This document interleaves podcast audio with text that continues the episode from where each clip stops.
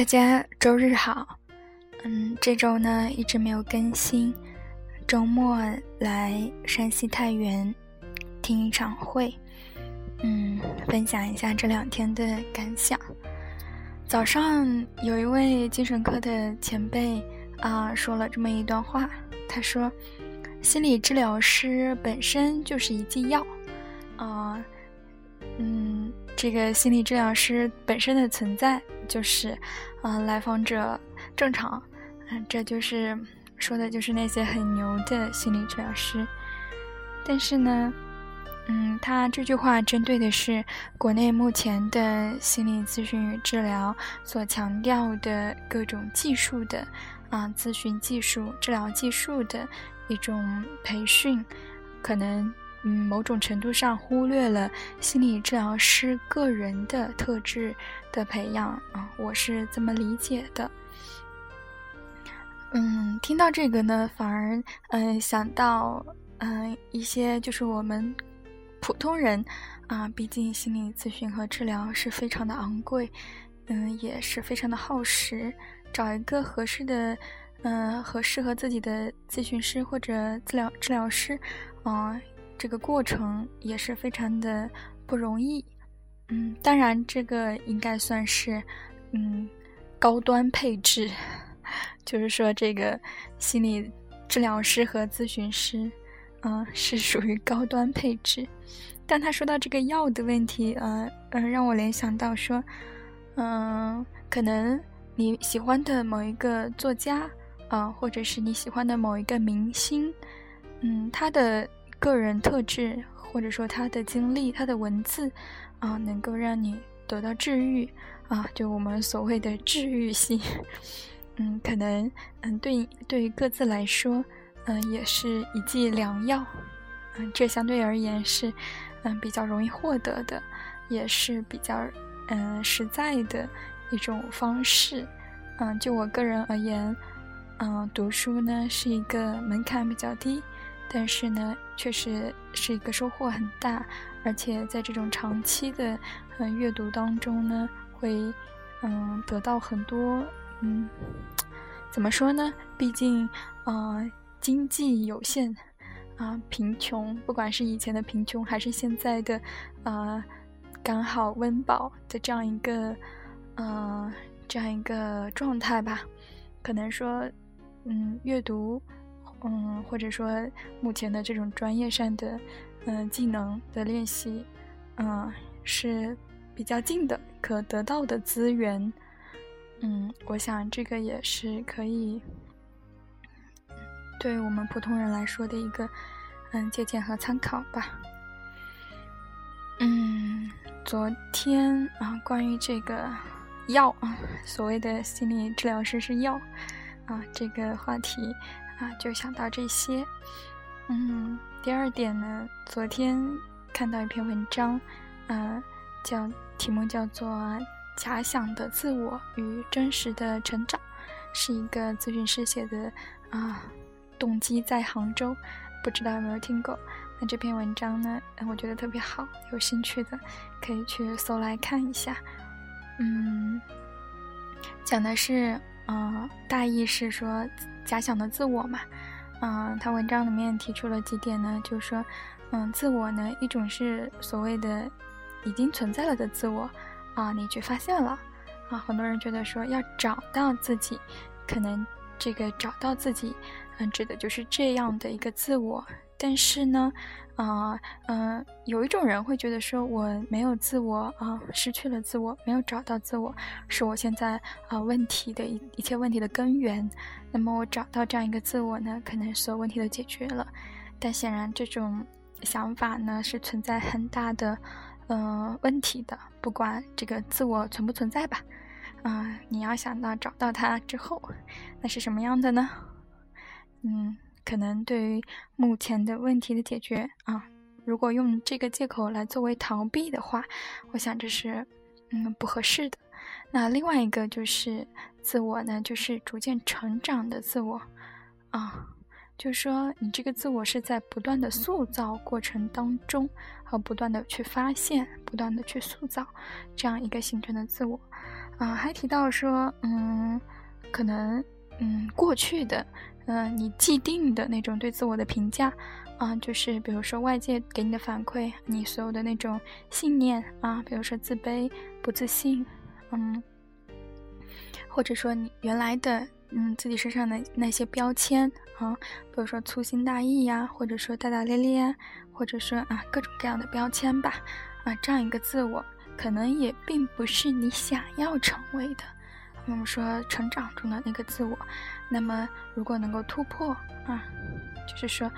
嗯，突破这种嗯过去的嗯你并不想要的，或者说是别人眼中的嗯你啊这样的一个自我的话，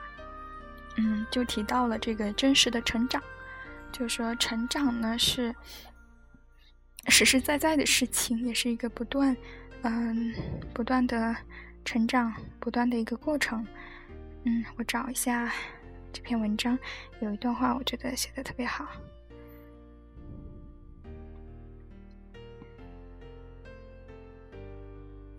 嗯，有一句话说的是。啊，自我是在忘我中逐渐变得丰富起来的。啊，这一段话讲的，嗯，意思就是我们需要和外界的去互动，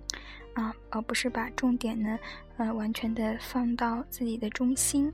嗯，当你对这个世界啊产生兴趣，比如说你喜欢某一个事情，那么在这种忘我的当中，你的自我就得到了丰富。嗯，还有有一段话，觉得。特别好，就是，嗯，他说啊，我觉得人生就像一条河流，源头固然很重要，但它最终是什么样的，取决于它在流向大海的途中会遇到哪些山坡丘陵，遇到障碍时哪些地方拐弯，跟环境发生什么样的互动。他说：“人也一样，真实的自己是我们在跟环境的互动当中，在我们遇到事情做出选择的过程中逐渐塑造出来的。”啊，文章中呢也提到两个概念：一个固将固思维转化为成长思维。嗯，这篇文章啊不长，嗯两三千字，但是呢提到了信息量还是比较大的。我觉得嗯有兴趣的啊可以搜一搜。啊，题目叫做《假想的自我与真实的成长》，作者是董基，在杭州。嗯，这是这两天看到的一篇比较感感触比较多的文章吧。然后还有再分享第三点啊，最近这两天亚马逊又在啊两百减一百，满两百减一百的促销了，所以呢又。啊，又剁手！我买了七八本书，嗯，就还蛮上个季度买的书，可能还没有看一半。总之是不快不断的买买买啊！对于书的这种执念啊，如果有 I C D 十或者是 D S M 五里面有一种分类啊，买书成瘾，我觉得我应该是够得上这段标准的。嗯，啊，还有分享一下昨天啊。嗯，一个非常尴尬的经历，就是因为这次来，嗯，他原是一个人来，啊，导师没有空，所以就派我一个人来，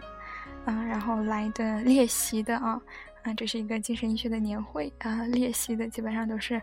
啊，副主任、主任，那最低也是主治，啊，经常是一些场合呢，啊，我一抬头就发现全部都是，啊，全部都是中中年。中年男人，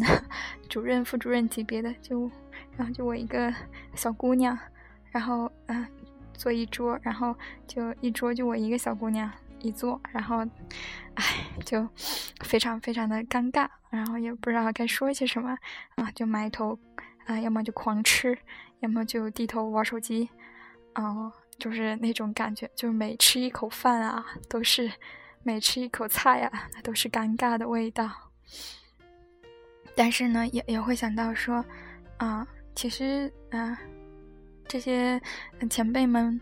啊，十年前、二十年前，也是我这个啊小屁孩儿，什么都不懂的，嗯，这样的一个过程过来的，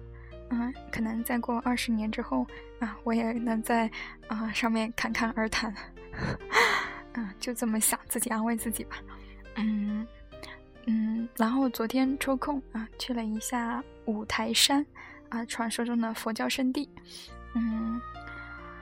看了非常非常多的佛佛教的那个佛像，还有很多的观音菩萨啊，观音菩萨还分好多种呢，文殊菩萨啊，还有几个我记不得了。就是说，嗯。就感觉自己进入到了一个完全不了解的地方啊，非常陌生的地方啊！我想起我我中考的时候，我妈妈应该也有去去某个呃嗯拜佛之类的，然后后来还提到还愿之类的，我我就给忘了，就是我也不知道，因为我一直觉得说啊，凡事还得靠自己嘛，嗯，他愿意拜就拜个心安。啊！但是到那样的到那样的地方啊，莫名其妙的那种心中的那种敬畏 和呃呃，就就就升起来了。然后呢，也拜了非常多的菩萨，嗯，也主要是希望说，嗯，关心家里的啊，自己自己关心的人和关心自己的人，啊，都希望身心健康，嗯，是这样的一个想法。然后，嗯，拜完出来啊。拜完出来之后，就一拍大腿啊，想到啊，忘了求姻缘了 啊，就是年纪也不小了，可能哎，婚姻大事啊，但只是一个玩笑而已，就说明可能在我脑海里这个事情不是那么重要。拜了几十尊的菩萨，也没有说想到这个问题。嗯，就是关于宗教啊，这个年纪，嗯，突然会有一些。就是想了解啊，之前有一部电影也非常火，叫《少年派的奇幻漂流》，可能讲的就是一个，嗯，寻找自己信仰的一个过程。那我们从小是在那个党的教育下成长起来的，我觉得党的教育对我来说非常的成功，啊，就是现在对于各种，嗯，宗教啊，就是到这个年纪才有一点点的好奇，啊，就是觉得，因为身边会有很多信。嗯，接触的比较多的是信基督教的，然后也会聊天，然后嗯也会有一些接触，嗯，对于他们这种信仰生活还是非常好奇的。然后我本身也不是共产党员，所以也没有那种党的组织生活。从某种意义上来说，精神方面有时候会觉得啊，是不是缺点什么啊？然后今天，嗯，又。搜了搜相关的书，啊，看到那个我我特别喜欢的一个嗯畅销书作家吧，叫阿兰·德波顿啊，他有一本书叫《写给啊无神论者》，呃，讲的是宗教和宗教对世俗生活的意义啊，我还没看呢，打算这两天找来看看，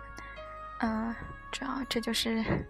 这两天的一些感想，然后。其他的也没有什么了啊。